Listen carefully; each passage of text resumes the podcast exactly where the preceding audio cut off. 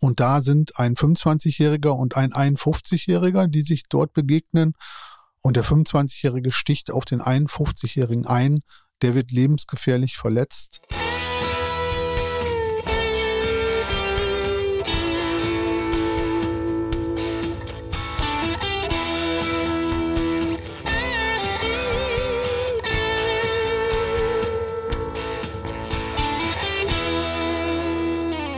Liebe Zuhörerinnen und Zuhörer, herzlich willkommen zu unserem Podcast Alles Böse.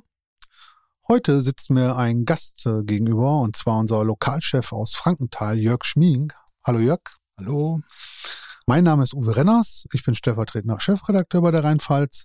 Der Kollege Hemmelmann, mit dem ich das sonst hier schon sehr oft gemacht habe, ist heute nicht dabei.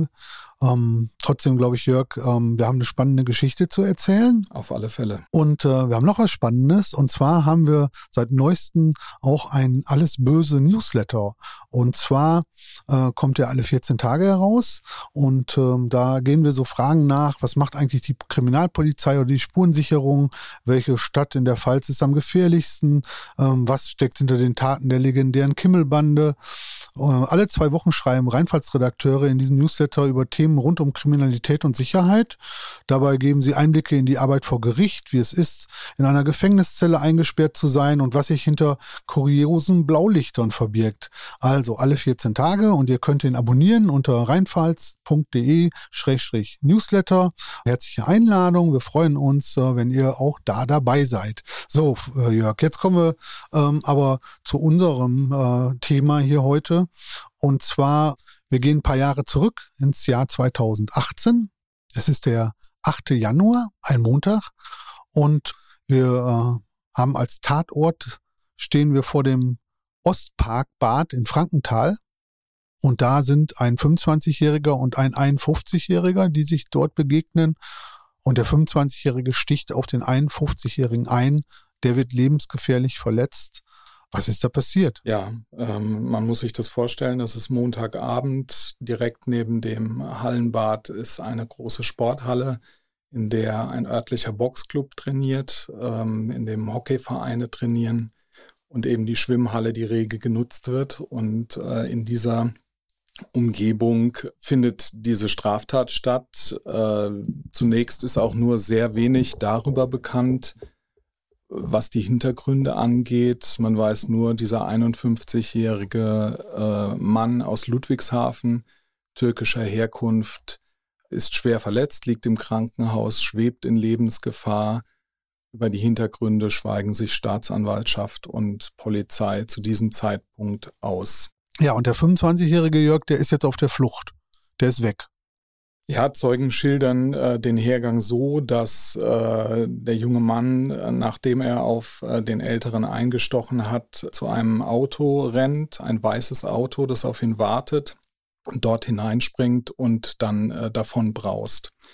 Wohin, mit welchem Ziel, ist zu diesem Zeitpunkt vollkommen unbekannt. Wann erfahrt ihr von der Tat in der Redaktion?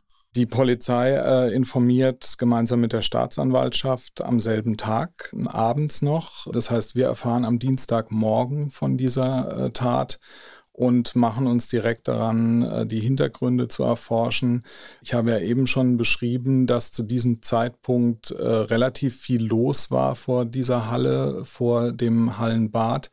Insofern äh, gab es auch sehr viele Zeugen der Tat und auch äh, viele, die sich bei uns gemeldet haben und über den Hergang berichtet haben. Auf Nachfrage bestätigt die Staatsanwaltschaft und auch die Polizei nur sehr wenig dieser äh, Angaben, hält sich stark zurück an dem ersten Tag.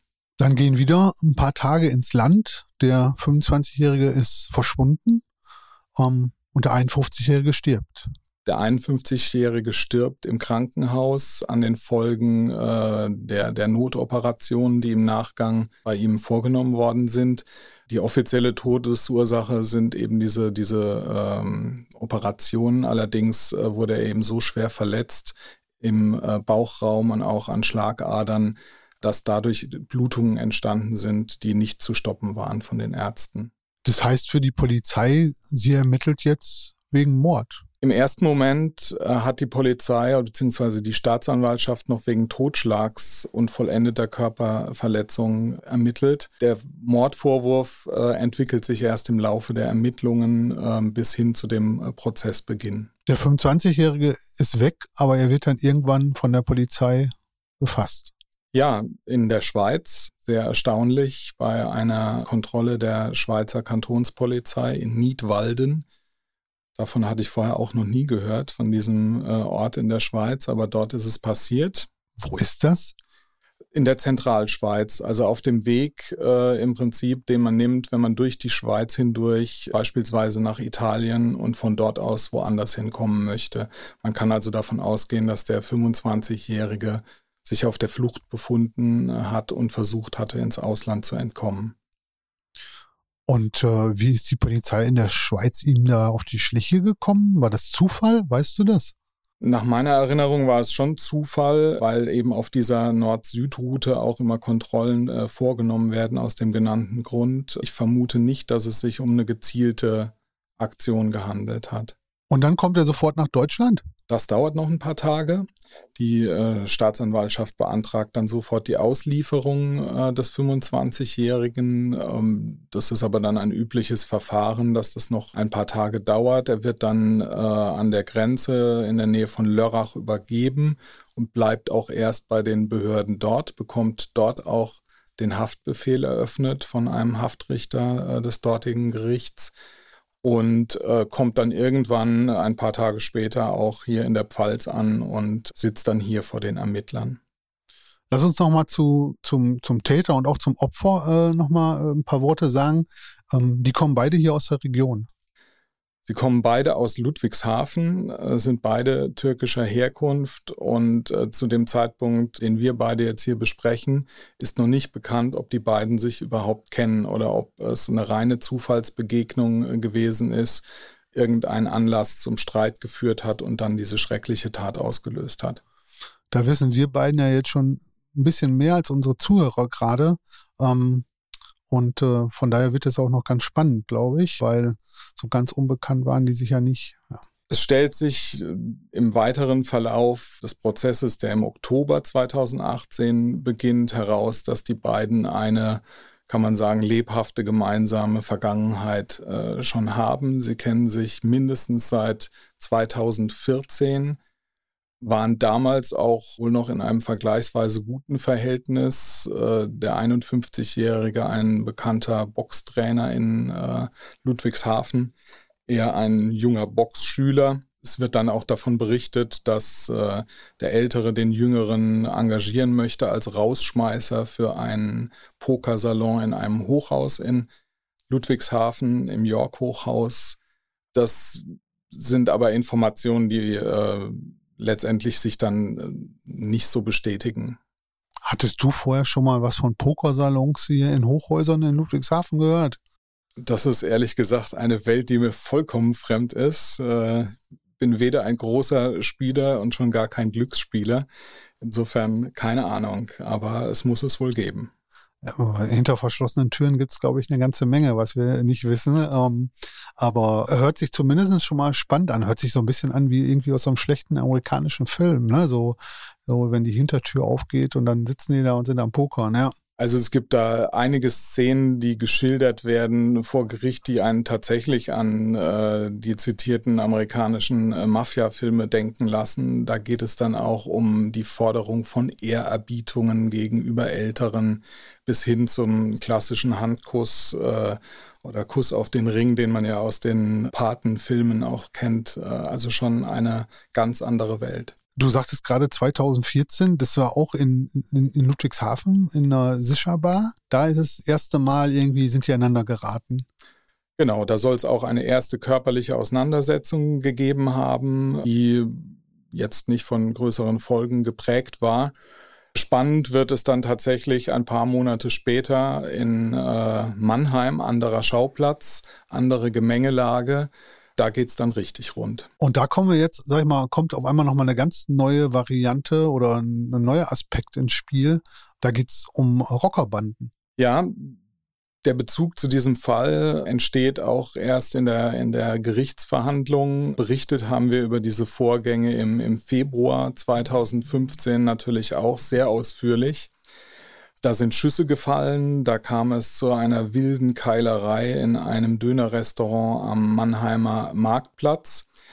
Und wie sich herausstellt, war unser 25-jähriger Messerstecher bei dieser Angelegenheit auch schon involviert. In diesem Fall allerdings äh, war er das Opfer. Denn als er dieses Dönerrestaurant betreten hat, um eine Frage zu klären, da ging es um Einflussnahme im Türstehermilieu und andere Dinge mehr, sah er sich also einer großen äh, Übermacht gegenüber. Die bestand aus 25 Mitgliedern äh, der rockerähnlichen Vereinigung Osmanen Frankfurt. Okay, wenn du sagst Türsteher, dann sind wir auf einmal ja, sag ich mal, eher auch äh, in dem Bereich, naja, Drogenkriminalität etc., weil ähm, eh, wir haben, ich habe mit Christoph hier schon oft über, über Rockerbanden und so gesprochen und ja, wem die Tür gehört, dem gehört, sag ich mal, auch der Club und alles, was da drin verkauft oder nicht verkauft wird oder vor der Tür. Das heißt, ähm, man hat auch so ein bisschen Einblick in die, tja, ich sag mal auch, in die, in die Machenschaften, die auch hier in der Gegend, äh, äh da, zumindest damals, ob es heute so ist, ähm, weiß ich nicht, aber zumindest damals äh, auch noch geherrscht haben.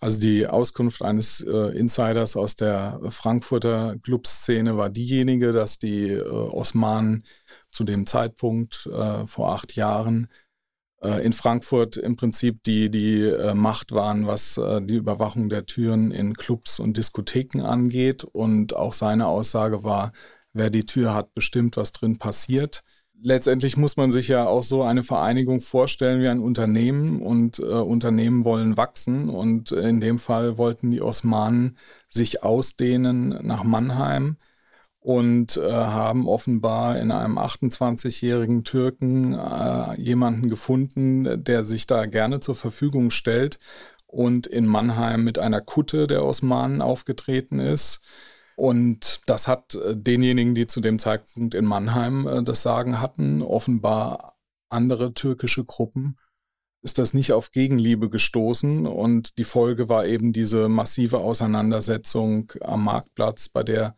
Schüsse gefallen sind, bei der es ordentlich auf die Ohren gab und äh, bei der ähm, auch unser 25-Jähriger am Ende mit schweren äh, Messerverletzungen äh, im Krankenhaus lag. Jetzt hast du ja bei den Verhandlungen äh, den 25-Jährigen auch selbst gesehen. Ähm, kannst du den mal ein bisschen beschreiben? Was ist das für ein Mensch? Geschätzt 1,80 Meter groß, muskulös, vor Gericht immer gut gekleidet, mit Hemd, oft Sakko, äh, sehr stämmig. Also jemand, der schon vermittelt, äh, wenn es drauf ankommt, ähm, bin ich auch wehrhaft und setze mich auch zur Wehr. Also jemand, vor dem man, wenn man den, wenn man im Dunkeln trifft, durchaus Respekt, vielleicht sogar ein bisschen Angst hat?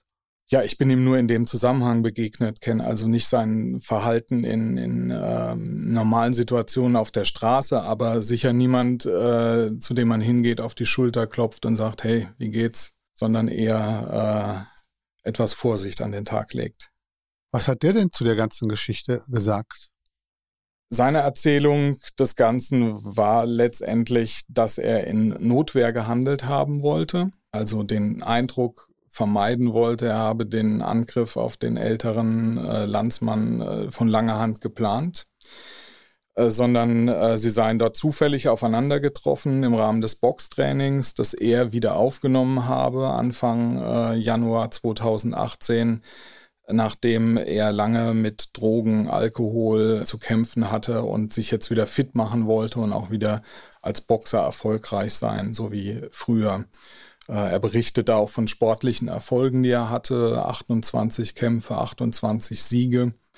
Und da will er jetzt wieder loslegen. Fühlt sich an dem Abend, äh, an dem er wieder loslegen möchte, aber nicht wohl, nachdem er noch mit einem äh, Kumpel ein Döner essen war will sich dann beim Training abmelden und dort sei er unverhofft oder äh, ohne es äh, zu erwarten auf diesen älteren Mann gestoßen, mit dem ihn, wie wir jetzt inzwischen wissen, eine langjährige Rivalität äh, verbindet. Und äh, dann habe ein Wort das andere gegeben, er habe sich bedroht gefühlt und dann schließlich das Messer gezogen und sich eigentlich so seine Darstellung nur verteidigt. Das glaubt ihm aber niemand. Ja, das fällt äh, vielen zumindest schwer, das zu glauben, weil es neben dieser Darstellung eben auch viele äh, Hinweise darauf gibt, dass das Vorgehen alles andere als ungeplant äh, gewesen sein äh, dürfte. Äh, unter anderem spielen in dem Prozess eine sehr, sehr große Rolle WhatsApp-Nachrichten, die der ähm, Täter verschickt im Vorfeld der Tat. Äh, er kündigt beispielsweise an, dass es einen alten Boxer gäbe, der bald äh, als Sieb äh, durch die Gegend laufen würde. Man könnte jetzt davon ausgehen, äh, das ist die Schilderung dessen, was dann auch passiert, nämlich der Angriff mit dem Messer, bei dem äh, der 51-jährige schwer verletzt und dann letztendlich tödlich verletzt wird. Es gibt Nachrichten, in denen er seine Freude auf Bevorstehendes zum Ausdruck bringt. Insofern ähm, ist es am Ende so, dass das Gericht auch nicht daran glaubt, dass äh, es hier sich um ein vollkommen zufälliges Aufeinandertreffen äh, von zwei alten Rivalen handelt.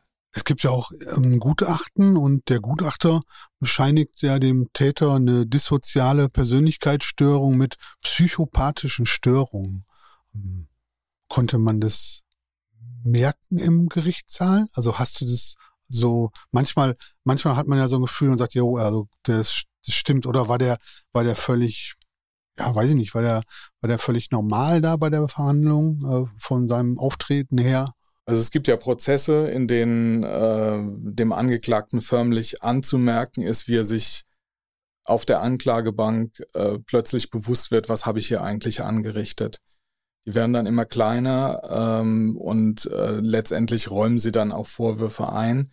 Bei ihm war es tatsächlich so, dass er immer mit breiter Brust, großem Selbstbewusstsein, und ja, einer schon, wie soll man sagen, äh, frech nach außen gestellten Ignoranz sich da präsentiert hat, hat vielfach mit seiner damaligen Freundin, die im Zuschauerbereich saß, äh, geflirtet, hat immer wieder auch ins, ins Publikum gelächelt. Insofern war da von Reue oder, oder gar einer gewissen Demut angesichts dieser Situation äh, kaum etwas zu spüren. Aber er hat sich, glaube ich, am Ende dann doch entschuldigt bei der Familie des, des äh, Opfers. Er hat sich entschuldigt, stellt sich die Frage, wie glaubwürdig ist das? Ich glaube, es ist auch nicht sehr gut angekommen bei den Nebenklägern. Das waren ja die, äh, seine Frau, also die Frau des Opfers, die Schwester des Opfers und der Bruder, die das dann auch im Gerichtssaal entsprechend äh, kommentiert haben. Also, wie gesagt, echte Reue äh, war da schwer zu, zu erkennen. Also er hat es vielleicht gesagt, um Strafmilderung zu bekommen. Also vielleicht war es ein Tipp vom Rechtsanwalt. Äh, Vermutung, äh, reine Spekulation, aber könnte so sein. Das könnte man durchaus annehmen, dass ihm das sein Anwalt geraten hat, ein ehemaliger Bundesrichter aus Karlsruhe. Aber in der Gesamtschau wirkt es nicht glaubwürdig und nicht echt, äh, wie er sich da den äh, Hinterbliebenen des, des Opfers präsentiert hat. Der Gerichtssaal war ja äh, mit äh, ähm, massiven Polizeikräften auch abgesichert. Hatten die Angst da vor Rocker-Zusammenkünften? Äh, ja, also äh, der Gerichtssaal war in einer Art präpariert, wie ich das bei äh, wenigen anderen Verfahren überhaupt mal erlebt habe. Ähm, es waren alle Vorhänge zugezogen, Fenster blieben äh, geschlossen. Links und rechts im Saal waren äh, Beamte der Bereitschaftspolizei mit Masken und äh, Maschinenpistolen postiert, jederzeit bereit, also einzugreifen, sollte es da zu Problemen kommen im Gerichtssaal. Und tatsächlich saßen sich da ja auch zahlreiche Vertreter sowohl der, der Opferfamilie als auch äh, der Familie des Angeklagten gegenüber.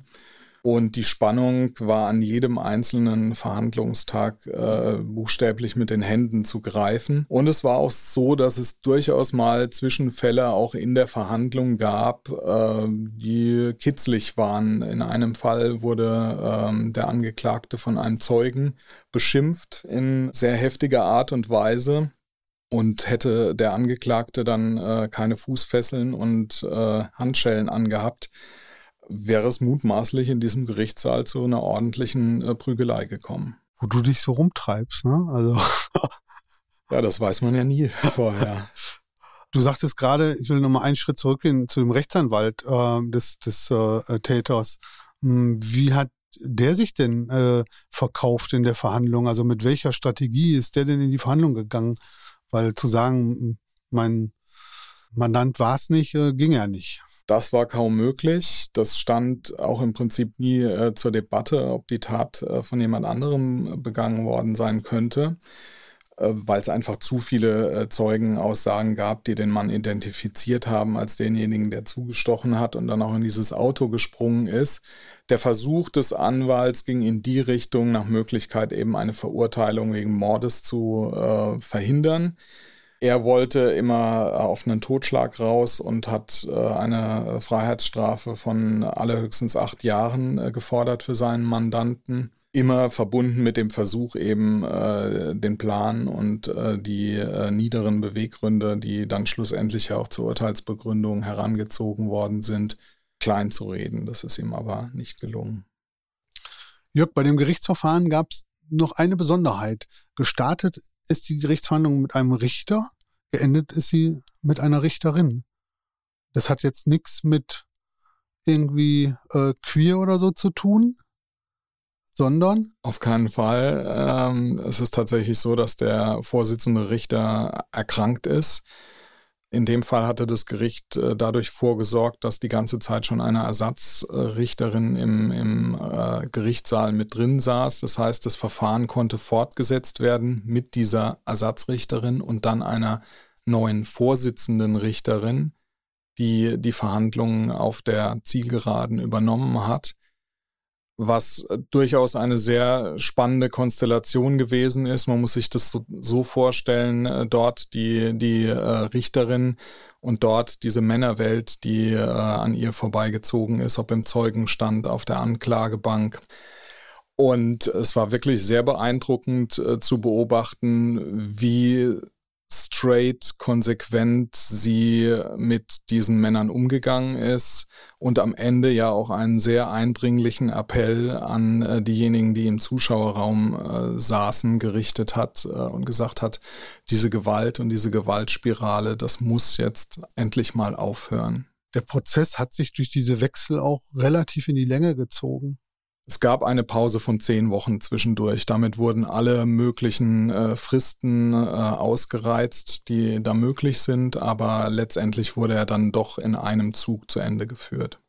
Also Fristen ausgereizt, muss man, glaube ich, erklären, heißt, wenn so eine Verhandlung zu lange unterbrochen äh, wird, muss sie von vorne komplett neu begonnen werden. Sprich, also dann fängt man wirklich wieder bei Null an mit der Aufnahme der Personalien des, des Täters äh, und der, der, der, der Zeugen etc. Also dann geht es wirklich wieder nochmal von bei Null los. Und ich habe das mal einmal in Münster am Landgericht erlebt, ja, ein großer Prozess, ja, und der hat über, der, der hat sich über anderthalb oder zwei Jahre hingezogen und dann ist der Richter krank geworden. Ja, und die haben keinen Ersatzrichter gehabt. Das heißt, dieser Prozess musste von, ganz von neuem beginnen. Das Verstehen, also das haben die Leute damals ähm, äh, nicht wirklich verstanden, äh, aber es ist so die Rechtsgrundlage äh, und von daher äh, hattet ihr in Frankenthal dann noch Glück, dass es dann doch weitergegangen ist. Ja, also so ein Verfahren nochmal neu aufzurollen, das ist äh, sicher schwer zu verstehen und dann auch schwer zu ertragen für äh, beispielsweise die, die Nebenkläger. Allerdings ist es in dem Fall gelungen, das äh, zu vermeiden, wenn gleich zehn Wochen äh, in einem Verfahren mit dem Hintergrund auch schon eine ganze Menge sind. Ja, aber wie du gerade schon sagtest, also wenn sowas wiederholt werden muss, dann müssen sich die Opfer das, die ganze Geschichte das zweite Mal anhören. Sie müssen äh, zweite Mal ihre Aussage machen etc. Also da, da ist auch einiges mit verbunden, wo man sich, sag ich mal, erst äh, darüber bewusst wird, wenn man da mal einen Moment drüber nachdenkt. Ähm, das ist schon nicht ohne. Aber wie gesagt, hat in Frankenthal ja funktioniert und ähm, ja, und dann ging es halt weiter so eine zweite Runde ist ja meistens dann auch nicht unbedingt äh, gut für das Erinnerungsvermögen der, der Zeugen. Und das war in diesem Prozess ohnehin schon nicht sehr ausgeprägt. Am Ende war es dann Mord mit vorsätzlicher Körperverletzung und er ist zu lebenslanger Haft verurteilt worden. Er ist zu lebenslanger Haft äh, verurteilt worden. Äh, sein Verteidiger hat äh, Revision eingelegt und der Bundesgerichtshof hat aber dann im April 2020 das Urteil des Landgerichts Frankenthal vollumfänglich bestätigt, sprich lebenslange Haftstrafe. Und die sitzt er jetzt ab. Sitzt er in Frankenthal in der JVA? Weißt du das? Das halte ich für eher unwahrscheinlich, weil äh, in der Frankenthaler JVA nur Straftäter bis, ich meine, äh, acht Jahren überhaupt einsitzen. Ähm, wo er im äh, Gefängnis sitzt, weiß ich nicht. Und zu dem Urteil nochmal, also der Richter ist davon ausgegangen, dass er mit Vorsatz da vor dem Ostparkpart das Messer gezückt hat und äh, dass es schon geplant war, die ganze Geschichte. Ja, auf Basis der bereits erwähnten WhatsApp-Nachrichten, aber auch auf Basis vieler äh, Indizien, die sich über den, den äh, Prozess hinweg ergeben haben. Es ging auch sehr ausführlich um Vorstrafen, bei denen sehr deutlich geworden ist, zumindest aus Sicht des psychiatrischen Gutachters, wie planvoll und gefühlskalt äh, dieser Mann vorgegangen ist. Da waren Körperverletzungen dabei, die er selbst mit dem Video noch dokumentiert hat und ähnliches. Alles in allem war dieses Verfahren doch ein Einblick in eine ja, Parallelwelt unserer Gesellschaft, den ich bisher so noch nicht bekommen hatte. Der psychiatrische Gutachter hat äh, von einer Beleidigungs- und Rachekultur gesprochen, sprich, dass äh, eine Beleidigung sofort äh, nach sich zieht, dass sie durch körperliche Gewalt, was auch immer, äh, aus der Welt geschafft werden muss. Und ähm, insofern stehen wir hier vor einer Gewaltspirale, die sich äh, mit der Zeit entwickelt hat an aus unserer Sicht vielleicht sogar zum Teil nichtigen Anlässen und letztendlich dazu geführt haben, dass äh, dieser 51-Jährige dann vor dem Hallenbad in seinem eigenen Blut lag. Ja, und ich meine, die Sachen, die du vorhin gesagt hast, von wegen also Ringküssen und irgendwie Ehrerbietung zeigen, das zeigt ja auch nochmal so eine ganz spezielle Art und Weise, wie man da miteinander umgeht in den Kreisen. Das ist uns, glaube ich, auch sehr fremd, ja. Aber ja, also ähm, äh, es ist äh, fünf Jahre her. So lange ist es noch gar nicht her. Also ich äh, kann mir vorstellen, dass es auch, dass es auch heute noch äh, solche Strukturen äh, gibt. War bei der Verhandlung, waren von den äh, Osmanen, äh, waren da welche dabei? Also zumindest nicht offen erkennbar. Die Vereinigung äh, war zu dem Zeitpunkt, als der Prozess lief, meine ich auch bereits verboten. Osmanen Germania C, so haben wir damals darüber berichtet, so heißen sie. Osmanen Germania BC, was okay. BC für äh, Boxclub, meine ich, steht. Aber auch da gibt es offenbar nochmal feine Unterschiede. Also äh, ich musste mich dann auch äh, belehren lassen. Wir hatten es hier mit den Osmanen Frankfurt zu tun. Okay, es waren Rocker. es waren Rocker äh, und sie sind dort nicht öffentlich erkennbar aufgetreten, aber mit Sicherheit waren dort äh, Protagonisten, die äh, dieser Gruppe auch dann nahestanden oder sich zumindest teilweise, zeitweise ihnen angeschlossen hatten, weil sie davon ausgegangen sind, dass sie damit im Raum Mannheim-Ludwigshafen vielleicht bessere Karten haben. Spannende Geschichte, Jörg. Wir werden die Berichterstattung von damals äh, in unseren äh, Newsletter nochmal mit reinpacken, von dem ich ja vorhin schon erzählt habe, der Neues. Ähm, schreiben wir in die Show Notes, werden wir verlinken, die Anmeldung auch nochmal. Und ähm, ja, ähm, toll, dass du da warst. Ich fand es ähm, äh, wirklich spannend und äh, ich kannte die Geschichte auch noch nicht. Also das war für mich auch äh, irgendwie war, war neu, obwohl ich damals schon hier war, aber irgendwie war das völlig bei mir so aus dem Kopf raus. Ähm, und als ich das äh, gelesen habe jetzt, ich glaube, du hattest mir 34 PDFs geschickt, ja, also da sieht man mal, was da für eine Berichterstattung auch gelaufen ist. Also auch für Frankenthal war es offensichtlich was Besonderes. Äh, ähm, sonst würden wir nicht so viel, äh, hätten wir nicht so viel darüber geschrieben. Und äh, ja, wer sich da nochmal einlesen will oder so, ja, da werden wir mal gucken, was wir alles noch so finden und werden wir, werden wir verlinken und vielleicht auch noch ein paar Bilder da reinpacken, die wir noch im Archiv haben aus dem Gerichtssaal. Und da sieht man auch nochmal die ganze Polizei, die da steht und so. Das fand ich ja ziemlich beeindruckend. Ja, also auf alle Fälle. Ähm, mich hat dieses Verfahren lange beschäftigt und insofern ähm, ist es schön, jetzt nochmal darüber berichten zu können, äh, weil es schon eine, äh, ja, ein wichtiges Ereignis äh, in Frankenthal damals war, das damit nochmal auflebt und für mich hier eine echte Premiere im Podcast. Also ich finde, du hast es super gemacht, als wenn du äh, vorher nie was anderes getan hättest. Ich hoffe, unseren Hörern geht es genauso wie mir. Mir hat es total Spaß gemacht. Vielen Dank, dass du da warst. Und ja, wir gucken mal, vielleicht finden wir ja noch was, was in Frankenthal passiert ist. Also beim Durchblättern deiner PDFs habe ich dann noch irgendwie einen Mord gesehen, der da passiert ist. Da wollte ich dich eh noch nachfragen, ob wir uns da nicht auch nochmal zusammenhocken können. Aber das ist dann eine andere Geschichte. Dankeschön. Gerne.